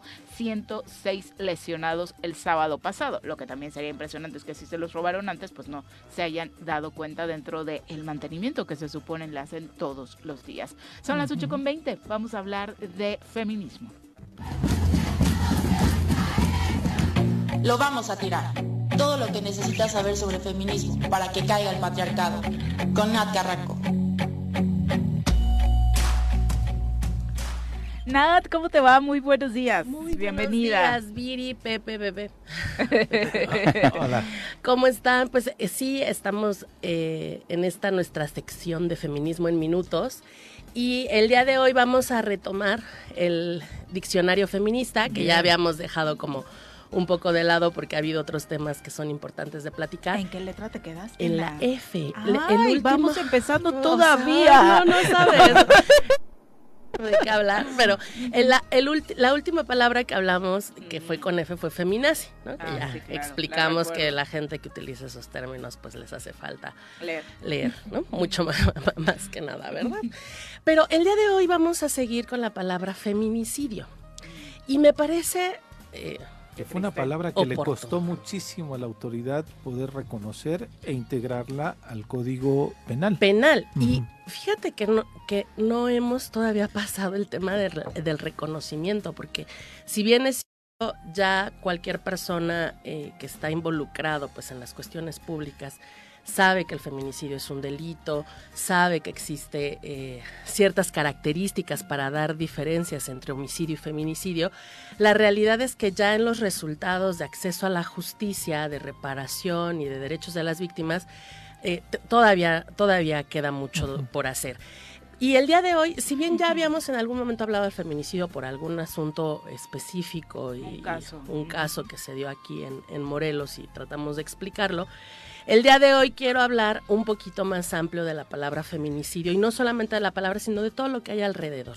Por, estas discrepancias, Nat, que existen entre la sociedad civil, que tiene un número más amplio de feminicidios y que la autoridad tiene un número menor claro, y que, el reconocimiento y que además eso no es solo del estado de Morelos o solo de, México. Esta, este, esta forma de poder identificar cuántos feminicidios existen eh, hay una discrepancia en todo el mundo, pero especialmente no hay datos. Entonces, la, la violencia feminicida, o bueno, mejor dicho, el feminicidio es un asesinato contra mujeres por el hecho de ser mujeres. O sea, las matan porque hay circunstancias de desventaja, de desigualdad, de, menos poder, de menos recursos, de violencia generalizada hacia las mujeres que permite que las maten por ser mujeres. No es cualquier homicidio. Incluso podemos hacer una gráfica o una, una comparación entre qué es homicidio y qué es feminicidio y las diferencias son evidentes. El homicidio puede ser incluso sin querer, ¿no? Como le llaman eh, eh, este jurídicamente son culposos. El, atropellan a una mujer aquí afuera, obviamente no es. O la asaltan porque la asaltan, la matan. Para poder determinar si la asaltaron y la mataron por ser mujer requiere de muchas cosas que son difíciles de probar si la atropella un rutero porque va dando la vuelta y no se da cuenta o porque no se fijó la persona que la mujer que estaba atravesando, pues puede ser un accidente, pero no deja de ser un homicidio y es un homicidio culposo. Pero si quien la atropella es el marido, pues entonces las investigaciones tienen que ser diferenciadas. Y entonces justamente el eh, la forma más extrema de violencia física contra las mujeres es el feminicidio que además se da por el hecho de que seas mujer. Pero además, eh, la Organización Mundial de la Salud, Naciones Unidas, entre otras instancias gubernamentales y no gubernamentales, también establecen que eh, especialmente se da por sus parejas o por exparejas, lo que se le da también una connotación importante. Y eh, hay como dos tipos, bueno, no como dos, hay dos tipos de feminicidio, que es el feminicidio íntimo y el feminicidio no íntimo. El feminicidio íntimo es justamente el que eh, hace una pareja o expareja de la mujer, el que comete. El no íntimo, pues es justo quien no tiene una relación íntima con la mujer, pero que no deja de ser un feminicidio porque tiene características de género. Y estos pueden ser los, los feminicidios o matar a mujeres en actos de guerra, como un botín de guerra los que son para dañar el honor de los hombres, que suponen en algunos espacios que matar a las mujeres es hacerle daño a un hombre. Entonces las utilizan para poder hacer daño a quien se importa, ¿no? Por raza, por supuesto, o por su sexualidad. Hemos sabido de mujeres lesbianas que son asesinadas, por supuesto las mujeres transgénero, que cada vez hemos visto el aumento de feminicidios de mujeres transgénero por pues lo que ya sabemos, toda esta transfobia que se ha incrementado, por lo menos hecho más visible. Por supuesto también que por incluso por otras mujeres que son agentes del patriarcado. ¿Y cómo, cuáles son los agentes del patriarcado? Pues las mujeres policías, las mujeres militares, que en actos de violencia militar en espacios eh, civiles matan a otras mujeres. Y hemos tenido casos de mujeres policías que agreden o matan a otras mujeres policías y el cuestionamiento siempre es, pero ¿una mujer puede cometer feminicidio? Claro que sí, sobre todo cuando es un ente de Estado o representa a un ente de Estado.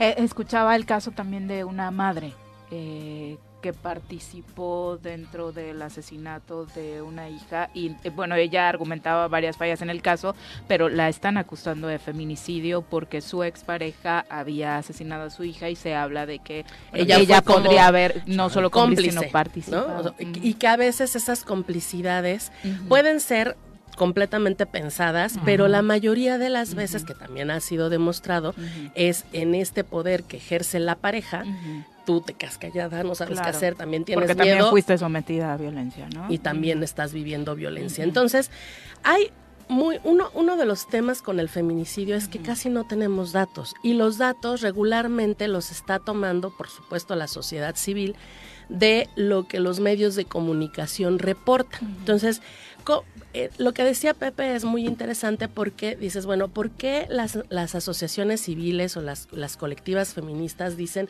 que hay 90 eh, feminicidios y la fiscalía dice que hay 20? hay muchas razones para ello, pero hay una que no debemos de perder de vista y esto lo menciona la Suprema Corte en un documental que hizo el año pasado que se llama Caníbal en donde dice, del 100% de los homicidios, asesinatos, feminicidios de mujeres, solo el 30% se investiga como o se determine investigar como feminicidio, independientemente de los protocolos, porque muchas veces las fiscalías te dicen, yo todos los empiezo a investigar como feminicidio, pero en el camino me voy dando cuenta que no son feminicidios.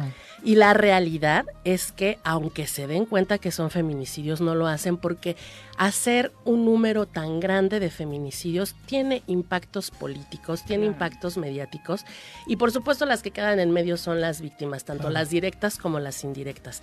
Y entonces, eh, no quiero poner casos específicos para que no haya eh, controversias, porque no, no es la intención de este día, pero sí hay quienes inmediatamente dicen que no es un feminicidio cuando a las luces hay por lo menos una característica que se encuentra en el Código Penal. ¿Cuáles son? Pues tenemos siete, por lo menos en México, hay siete formas de identificar un feminicidio que están en el Código Penal Federal. El Estado de Morelos también lo tiene en su código estatal. Pero es importante compartirles que esta, este tipo del delito no se encuentra en todo el mundo. Es más, la Unión Europea en ninguno de sus países parte ah, tiene legislado el feminicidio como un delito. Incluso, y eso está bien, no está mal. Pues mira, yo, yo yo que soy impulsora de la tipificación del feminicidio, del reconocimiento de la palabra y de las consecuencias, te puedo decir que a estas alturas me lo cuestiono muchísimo. Porque entre más específicos se pusieron las características, más complicación han tenido. Y esto no lo digo yo, también lo dicen Naciones Unidas y muchas personas, especialmente mujeres que investigan eh, el tema de la delincuencia, el tema de, la, de, de los delitos, de las víctimas, etcétera, se complica la investigación para poder tener certeza, o sea, una, que no haya duda razonable relacionada a que ese homicidio o asesinato o feminicidio fue por razones de género. Hay cosas, hay, hay momentos que son muy evidentes, pero hay otros y muchos de ellos que no lo son. Entonces, hay una gran cantidad de análisis y que también yo he compartido en algún momento que el haber hecho esta tipificación no le ha generado a las mujeres acceso a la justicia.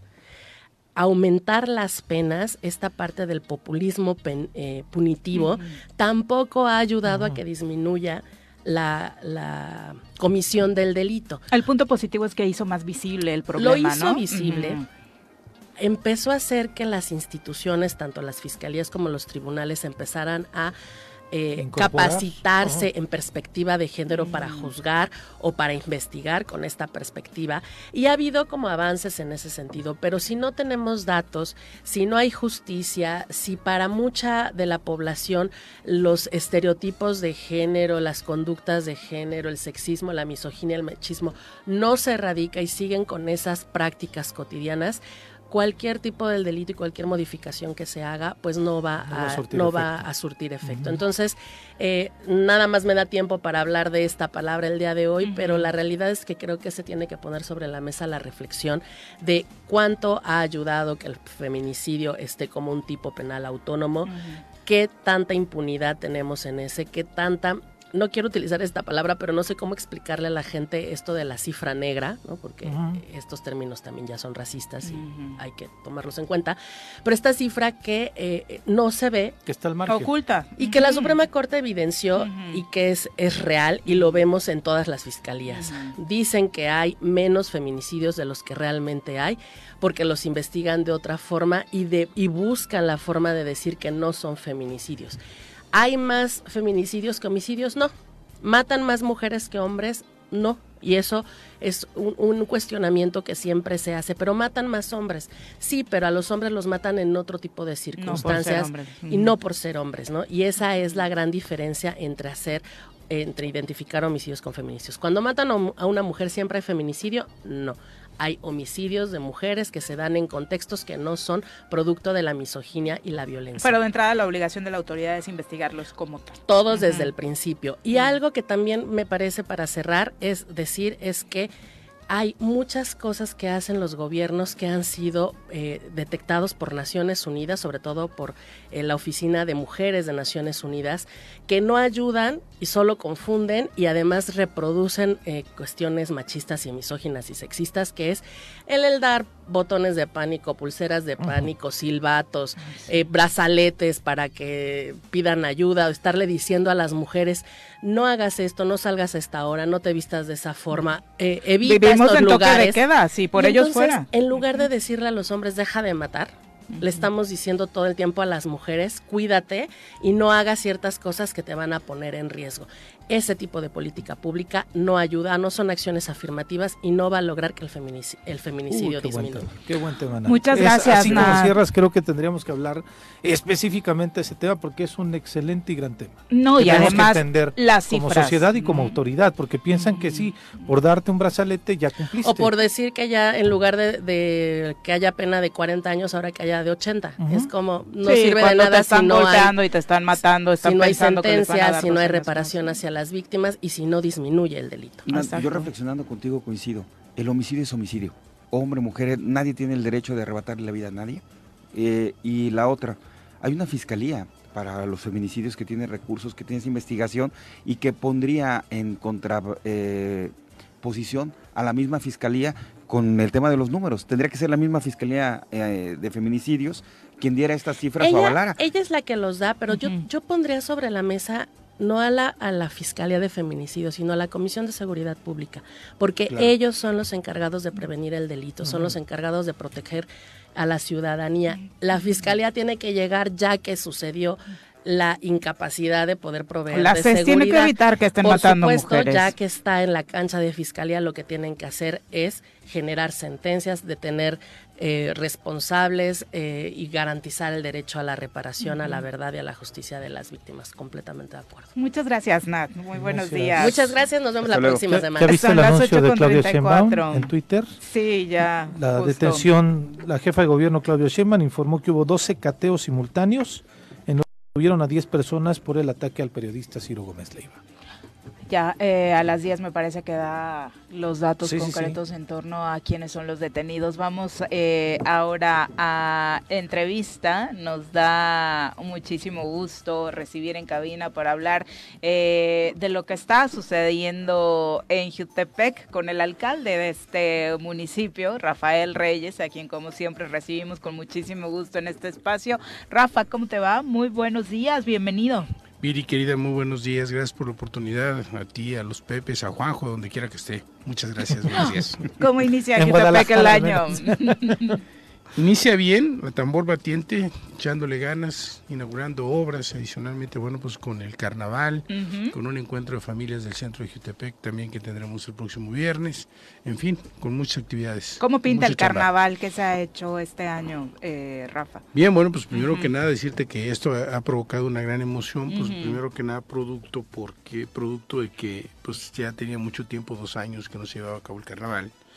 Es el carnaval más grande que tenemos. Nosotros presumimos que además tenemos el evento más grande de todos los carnavales en Morelos y podría presumir también ¿Lo de las viudas? inclusive lo de las viudas. Empieza con las viudas. Ajá. Pero en realidad es el brinco del chinelo, Ajá. que empieza el, el viernes del 19 al 23, es decir, el 19 este, habremos ya de, de arrancar las festividades del carnaval con una, la verdad es que con un gran entusiasmo por, por parte de la gente. Bien. ¿Dónde bien, se va a estar bien. realizando, Rafa? Cambiaron algunos puntos de arranque. Nada ¿no? cambia, todo sigue exactamente igual. Bueno, el carnaval es algo ya muy tradicional, se lleva a cabo en el Zócalo de Jutepec, tanto el encuentro de las este, Comparsas. de las comparsas, que es el próximo domingo. Ok. Este, ¿Ya este domingo? El domingo 15, encuentro de ok. comparsas, efectivamente. El jueves 19, el inicio del Super Show de las Viudas en el Zócalo de Jutepec. El viernes 20, la salida del Super Show de las Viudas, que además se, replica lo que pasó un día antes. Y posteriormente, pues ya el brinco del chinelo. A las 11 horas de ese mismo día llevamos a cabo la misa de los chinelos en la iglesia de Santiago Apóstol. 12 del día, estamos inaugurando el carnaval. Ahí es solamente el arranque, porque si no empiezan los chiflidos. Entonces el presidente municipal arranca, da. Sí, de por sí al presidente le va mal con las viudas y sus chistes, ¿no? ¿Verdad? son Estamos llevadas las viudas, sí, son sí, llevadas. Apechugamos, apechugamos. ¿verdad? Este, y, y bueno, pues ahí nos, nos llevamos todos estos días el, el proceso hasta el lunes 23, que inicia el brinco del chinelo tipo 10 de la mañana para preescolares, ¿no? Los, Ah, la verdad es que las criaturitas, niñas y niños sí. bailan el lunes, ¿no? Y bueno, estaremos clausurando el carnaval a las 19 horas exactamente. Voy a balconear a mis sobrinos. Es que los niños y las niñas, acercarlos a la cultura además del chinelo es sensacional. Yo recuerdo mi sobrina, que ahorita ya tiene 18 años, eh, que ella quería vestirse de chinelo y uno de los carnavales a los que fuimos fue al de Jutepec, ella brincoteando a los 4 o 5 años. Y es una maravilla poder acercar a los chicos a, nuestras tradiciones, ¿no? Porque además, como bien lo decías, el carnaval de Jutepec es uno de los carnavales con mayor tradición de los más grandes y que además fomenta esa parte. De, mucha gente critica el tema de que unos se van a echar el trago, pero sí hay familias que se integran a estas convivencias, Rafa. Hay familias que se integran a las convivencias y esto es lo que nos ha llevado a nosotros a ser muy claros. Cero exceso de venta de alcohol. este, a veces es muy difícil controlar. claro. Tenemos que decirlo con toda claridad queremos y, debemos dejar de ser la, la, cantina más grande durante la época del carnaval para convertirse efectivamente en un evento familiar en donde vayan adultos mayores, mujeres, hombres, por supuesto señoras, a veces embarazadas que encuentras una cantidad enorme este, mujeres en su conjunto y adicionalmente niñas y niños jóvenes. Este, hemos dado instrucciones a la Dirección de Industria y Comercio para que cualquier establecimiento que venda bebidas alcohólicas a menores de edad, este, pues evidentemente vamos a clausurar y no se va a abrir durante los cuatro días que dure el carnaval. Es decir, la sanción va a durar no solamente, no, no se trata de que vayan y paguen la multa, porque entonces lo que pasa el otro día es que vuelven a vender a menores de edad ¿no? Y, vuelves y dicen, bueno, pues volvemos a pagar. Y en esos días les conviene. Entonces estamos, sí estamos poniendo ahí un poco de mano firme para, para evitar, porque además tengo que decirlo, los chavos de 14, 15, 16 años ya con alcohol son los que terminan generando actos de, vandalismo y demás, y eso es lo que precisamente queremos tratar de evitar que no haya problemas, que sea un evento familiar, que la gente pueda asistir, que haya toda la tranquilidad del mundo, que contemos por supuesto con el apoyo y con el apoyo de la Guardia Nacional, de la zona militar, de la Comisión Estatal de Seguridad Pública, los cuales bueno pues hemos encontrado un buen eco y ya lo solicitamos oficialmente y el día de mañana pues yo estaré en, en, la mesa para la construcción de la paz y ahí vamos a solicitarlo nuevamente el tema de, de poder participar en, en este carnaval, que además es el evento más grande que nosotros tenemos, presumimos concentra más o menos 150 o 200 mil habitantes durante los... Wow. no es que las fotos son impresionantes en las inmediaciones del Zócalo cada temporada de carnaval, de verdad. Y esto que mencionas es importantísimo, o sea, es, es innegable que estamos viviendo una crisis en el país de seguridad, Rafa, y tener a las corporaciones al pendiente de lo que pudiera suceder en un evento que reúne tanta gente es muy importante. Sí, bueno, el, carnaval es un monstruo de mil cabezas, así lo comentado con los organizadores.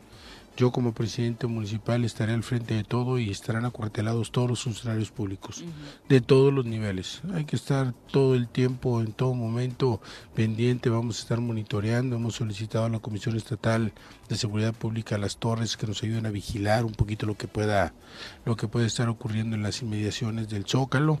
Adicionalmente, pues algunos drones que van a estar sobrevolando, este cámaras de videovigilancia que estarán conectadas directamente a la presidencia municipal para saber minuto a minuto qué es lo que está ocurriendo.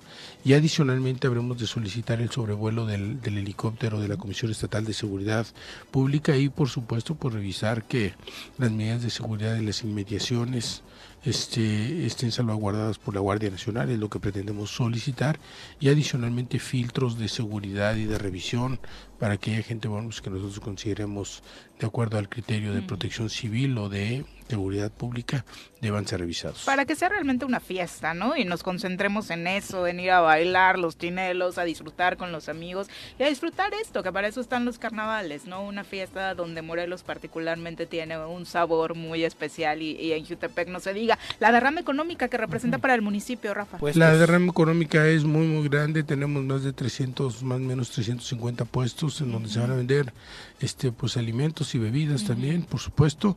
Eh, algunas artesanas, artesanos que se ponen en, la parte del IMSS, estamos en espera todavía de la de la respuesta. Ayer estuvimos con la, la representante, no, en la en la, en la, plaza que está enfrente de la, presidencia municipal, efectivamente. Y adicionalmente, bueno, pues también tendremos ahí un monitoreo por parte de Protección Civil, tanto en la cantidad de personas como propiamente el uso que no es obligatorio, tengo que decirlo con claridad, lo vamos a dejar a libertad de la gente quien quiera usar cubrebocas. Me parece que hoy, después de las experiencias vividas, lo menos que podríamos nosotros aspirar pues es que la gente vaya tomando sus propias precauciones de manera particular. Rafa, ¿hasta qué hora va a ser el horario de las comparsas para ir a bailar el chinelo? Siete de la noche, venta de alcohol, nueve de la noche. Ok. A las nueve de la noche se cierran las barras. Se cierran las barras, por supuesto. Pero pueden seguir ahí bailando, las comparsas seguirán ahí hasta las diez o a las nueve de la noche se termina todo. Bueno, se acaba como tal el brinco de manera oficial, pero seguramente la gente se quedará ahí a tomarse no un trago, a tomar un, un, alimento. Seguir allá Nosotros en la plaza a las 9 de la noche, de manera literal, verificamos que todos los establecimientos, barras, tiendas, etcétera, que vendan bebidas, este, hayan cerrado. Y adicionalmente, bueno, pues vamos a combinar ahí a la gente que se vaya a sus casas para que nos permitan pues limpiar el, el, zócalo de, de, Jutepec, porque al otro día hay que arrancar nuevamente y es un monstruo de mil cabezas, es de verdad una locura. Es un carnaval que concentra, te digo, 150, 200 mil habitantes de todas partes, porque además con orgullo tenemos que decir que hay gente que vive en los Estados Unidos, que se aguanta todo el año para venir en el tiempo de carnaval solamente a visitar a las familias y por supuesto a disfrutarlo del tema del brinco del carnaval. Sí, sin duda, Rafa. Oye, y aprovechando que todavía estamos al inicio de año, ¿qué metas, propósitos te pusiste para este 2023? Pues ahorita echarle toda la carne al asador, trabajar de tiempo completo para el asunto de, de, Jutepec, seguir gobernando, una tarea muy difícil hay quienes consideran que gobernar es una tarea sencilla, no, me parece, y se lo he comentado el otro día a algún compañero en medios de comunicación, valdría la pena que te sentaras unas horas en la silla y verás cómo las cosas son complicadas. Y por supuesto, bueno, pues en espera de que haya eh, muy claros, proyectos muy claros hacia adelante de cómo se definirán las candidaturas por parte del partido en el que milito, que en este caso es, es Morena, y por supuesto que tengo una aspiración y le voy a echar todas las ganas para poderlo lograr. ¿De qué depende? De los resultados que yo pueda dar en Jutepec. De eso dependerá la posibilidad de, poder estar en, en, buenas condiciones. Yo tengo números en las encuestas, no lo voy a decir pues porque primero no, no se trata de, de venir a, decir que soy el mejor alcalde del planeta, simple y sencillamente comentar que nosotros de manera particular hemos venido haciendo un trabajo en un momento muy complicado, gobernar un municipio que adicionalmente pues es conurbado con la zona metropolitana, pues evidentemente pues es, es complejo, es muy difícil, hay una mezcolanza ahí de, de, gente, para decirlo con toda claridad. Ahí habitan morelenses, chilangos, por supuesto, guerrerenses. este guerrerenses y gente de otros lugares, otros municipios y comunidades del estado. Adicionalmente, bueno, pues somos un municipio con amplios contrastes. Ahí tenemos la riqueza, ciertamente, aunque no nos pagan impuestos a nosotros, para decirlo con claridad. ¿De CIVAC? De CIVAC, porque si nosotros decimos aportamos por encima del 52-54% del Producto Interno Bruto, pues la gente dice tienen un chorro de lana. No, la, la mayor parte de los impuestos, por no decir casi toda, se paga directamente en la federación. Nosotros solamente tenemos el tema del, del predial, que es lo que nos pagan, inclusive, bueno, pues toda la este, toda la zona industrial tiene pozos y ellos mismos se suministran propiamente el agua, por tanto, bueno, pues sí aportamos un alto porcentaje del Producto Interno Bruto, pero como tal no, no, no se refleja, en, las finanzas, no se refleja en las finanzas, efectivamente.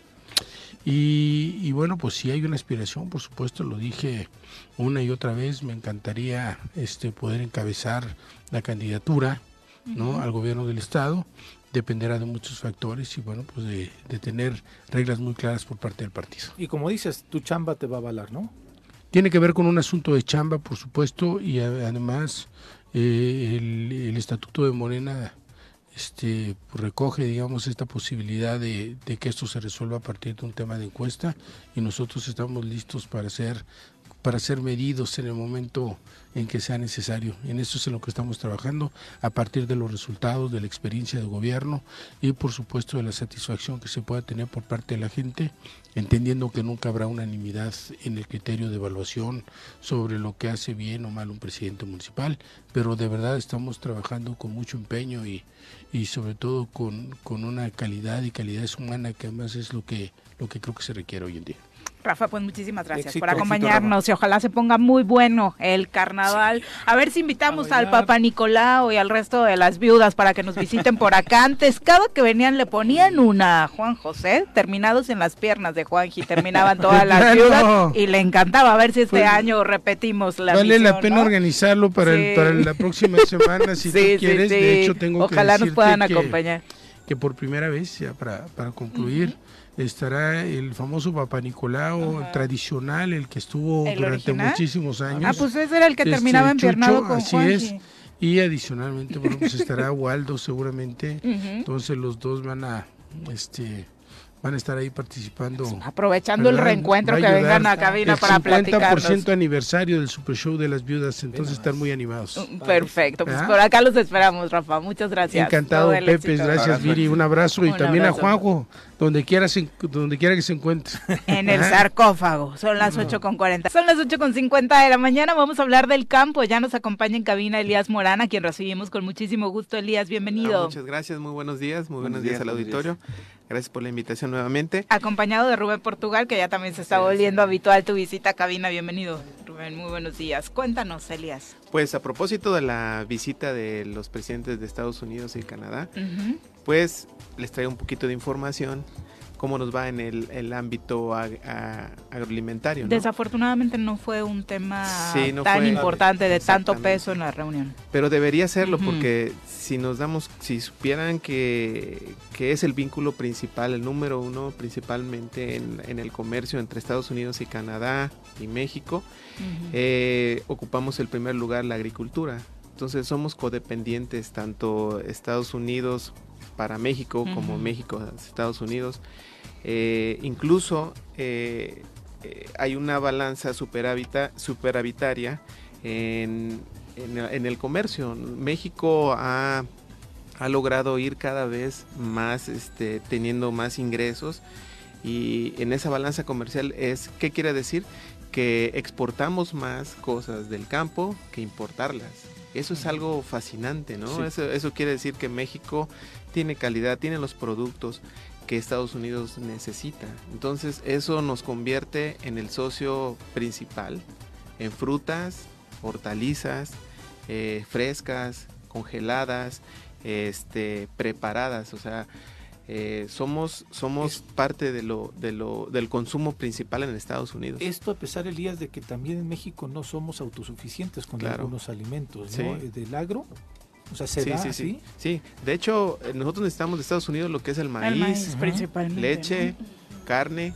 ¿El arroz de dónde lo traemos? El arroz eh, principalmente es aquí. Ahí sí, ¿no? Ese sí es, sí es local. local pero eh, sin la carne y sin los granos, pues también se nos complicaría. No somos autosuficientes, ¿no? Tampoco ellos para hortalizas, frutas, lo que es el jitomate, el aguacate, platicábamos. A mí hay un dato bien impresionante que a mí sí me voló la cabeza, que en el, eh, hace 10 años, en el, en el año 2010, exportábamos 369 toneladas de, aguacate. Nada prácticamente. Ahorita en el 2021, el último dato, se exportaron 1.219.700 toneladas. O sea que esto rebasó. Hay mucha demanda del, del aguacate y no solo para Estados Unidos ni Canadá, sino para Europa, ¿no?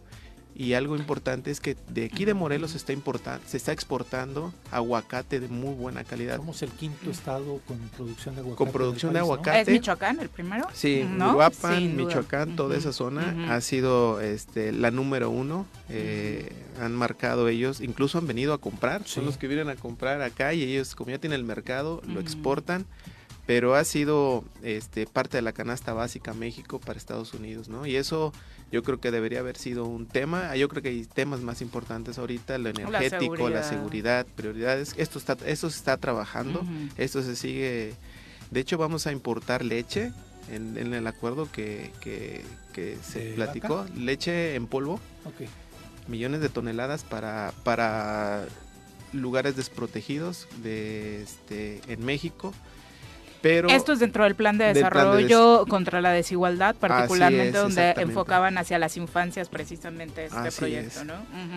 Pues eh, eh, en este caso, de pronto, lo mejor de nuestro campo, de estos productos que mencionaba Elías, ¿se los estamos mandando, Rubén? Sí, pues precisamente hay un, hay un contexto desigual, ¿no? O sea, por una parte sí, sí generamos ingresos a través de las exportaciones, pero enfocado a productores a mediana, a gran escala, que ya tienen tecnología, que tienen infraestructura y que tienen las condiciones de competir con, Estados Unidos. En Estados Unidos subsidian la agricultura. Entonces... Y alcanzar ese tope de calidad es, complicado. Y por otra parte, la pequeña agricultura, productores de menos de 5 hectáreas, que aquí en Morelos es muy común, este, no pueden acceder a esos mercados. Entonces, e, esos productores están produciendo el 40% de los alimentos en México. Eh, yo veo que este gobierno le ha apostado a esos pequeños a través de Sembrando Vida, a través de programas de subsidio directo para los pequeños. Sin embargo, no hemos logrado la, autosuficiencia, porque como bien lo decías, la mejor calidad, llámese jitomates, llámese aguacates, llámese miel, pues la estamos mandando para, para Estados Unidos. Lo que regresan o no aceptan allá, pues es para consumo local, lo, que en las centrales. Se da mucho que detienen en la aduana y regrésalo para la Ciudad de México. Es, es alimento que nos estamos comiendo a lo mejor con residuos agroquímicos, cancerígenos, con, mala calidad, pues, pero pues no los tenemos que, comer, ¿no? Entonces va muy de la mano hacia un programa que yo veo que en este gobierno se está impulsando, agroecología, este, menos químicos, más eh, organización en el campo, para que podamos, una, alcanzar la autosuficiencia y dos, la salud, la salud humana que pues sí es muy importante, porque al final de cuentas el mexicano es comer, ¿no? Lo que caiga o lo que tengamos es comer, pero la calidad, ¿no? Esa parte sí es, es importante y los productores lo dicen. Esto se va para el mercado, casi no nos los comemos en la casa. Nos comemos los pequeños que no pasan, o sea, se está descuidando esa parte. Que también es un decir, porque la calidad del campo mexicano, particularmente tengo una amiga de Michoacán que trajo unos aguacates maravillosos y de pronto decía, ay, es que están malitos, no se vayan a enojar porque son los que no se pudieron ir a Estados Unidos y estaban impresionantes, ¿no? Pero por una pequeña mayugadita no sé. Pero la exigencia, la exigencia que hay en Estados Unidos es impresionante. ¿eh? O sea, no debe tener cicatrices, no debe, la calidad, ellos la tienen que pasar un proceso. Las empacadoras tienen que estar certificadas porque ellos tienen las licencias.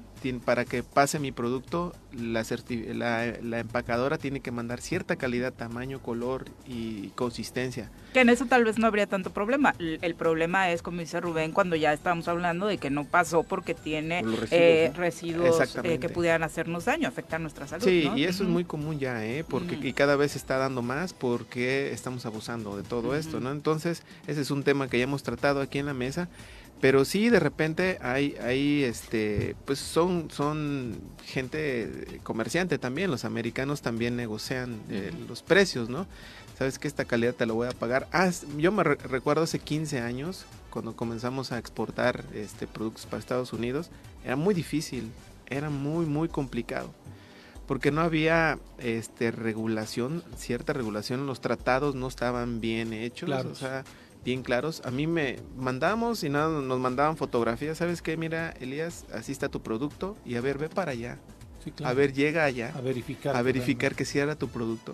¿Y qué hacías? No, pues ni modo, ¿no? Ahora, ahora ya hay algo más de regulación. Por ejemplo, a mí de lo que más me ha gustado es que ya te mandan un pick and pack. Tú mandas una caja y ellos te mandan unos dólares por esa caja, aún sin que haya sido vendida. Porque hasta eso, ¿eh? Ellos hacen negocio, te dicen, si te compro, si te compro, vamos a poner un ejemplo, 25 dólares una caja de, pepinos, allá ahorita está en este momento, y aquí me la van a pagar en 200 pesos, pues es más rentable mandarla, ¿no? Claro. Pero, este, ¿qué hacían ellos? Te pago los 40 días, te pago los 45 días, ya que vendí, ya hasta que recuperé, hasta se lo comieron, y ya me, este, me comenzaban a pagar. Lo que pasaba era que descuidaba mucho yo la planta porque llegas con gastos hasta al... ¿Cómo sobrevives, no? y luego espérate otros 40 días y la gente y los insumos y todo, ¿no? Entonces tenías que tener un ahorro, dice el ingeniero, era para gente con poder adquisitivo, eh, grandes empresas o, agroindustrias grandes aquí en Morelos, en México, que podían soportar eso, ¿no? Y nosotros pues no podíamos. Cinco hectáreas teníamos que unirnos cinco productores, seis productores. Entonces, sí es necesario, este, sí fue necesario esta regulación que ahorita nos da un poquito más de certeza, más apoyo para, para, para poderlo hacer. Brevemente, Rubén, ¿qué te dirías que tiene que pasar en cuanto a apoyos al pequeño productor para que logren alcanzar estándares que nos permitan la suficiencia? Sí, pues en los, en los programas desde los municipios, desde los ayuntamientos, hacia lo pequeño, hacia los que a veces no tienen ni un documento porque siembran cinco, le llaman tareas, que son cinco mil metros, o sea, no es ni una hectárea. Entonces, pequeños que nunca han obtenido un beneficio ni del federal, ni ahorita, bueno, a lo mejor ya, pero de los municipios, del estado, entonces enfocar hacia esos pequeños que están, le decía, productores que no tienen ni carro para sacar su cosecha, ¿no? Entonces sería como a esos pequeños. Y lo que veo ahorita es que se está logrando la concientización apenas, o sea que, a través de estos programas que principalmente Sembrando Vida y uno que se llama Estrategia de Acompañamiento, es concientizar, o sea que el productor diga, eh, mi alimentación, este, que los jóvenes los, se involucran en el campo de nuevo. sigan involucrando. Entonces es un proceso muy lento, porque la, revolución verde, que, que, fue la que nos, nos impusieron a través de, uso de agroquímicos, a través de una dependencia de las empresas, entonces nos fue manteniendo así, eh, eh, acostumbrados, ¿no? Que me den mi, mi, apoyo. Y si no me das mi apoyo, te cierro carreteras. Y si no me das fertilizante, a una, a una dependencia, ¿no? Hasta de los subsidios. Ahora que se quitan estos subsidios, pues el productor dice, pues ¿cómo le hago? Ah, pues tienes que producir, tienes que ver a tu alrededor para aprovechar recursos, para producir tus insumos, compostas y, y demás productos y que se pueda consumir. Se está, está llevando un programa de huertos y otros que, que, es precisamente para la autosuficiencia. Ayudo a echar a andar la maquinaria mental, ¿no? De ponerse creativo y tratar de salir de estas problemáticas. Muchas gracias por acompañarnos. Gracias a ustedes, gracias Elías, muchas gracias. rapidísimo. De pronto la zanahoria, bultos grandes vendiéndolos en 60 pesos aquí en Morelos. ¿Qué pasó? Sí, la, la, la demanda, esto, esto es muy, muy común de repente te encuentras una, una caja de pepinos en 30 pesos. Sí, caray. En 20 pesos. Entonces no vale la pena ya ni cosecharlo.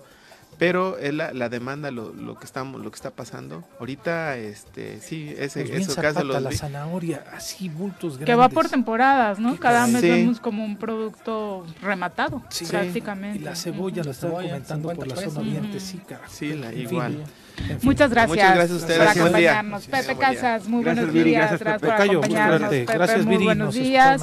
Ya nos vamos. Les prometemos que vamos a hacer todo lo posible para no escuchar a Juanji hasta la próxima semana, pero tal vez mañana ya ande por acá. Muchas gracias por acompañarnos. Muy buenos días.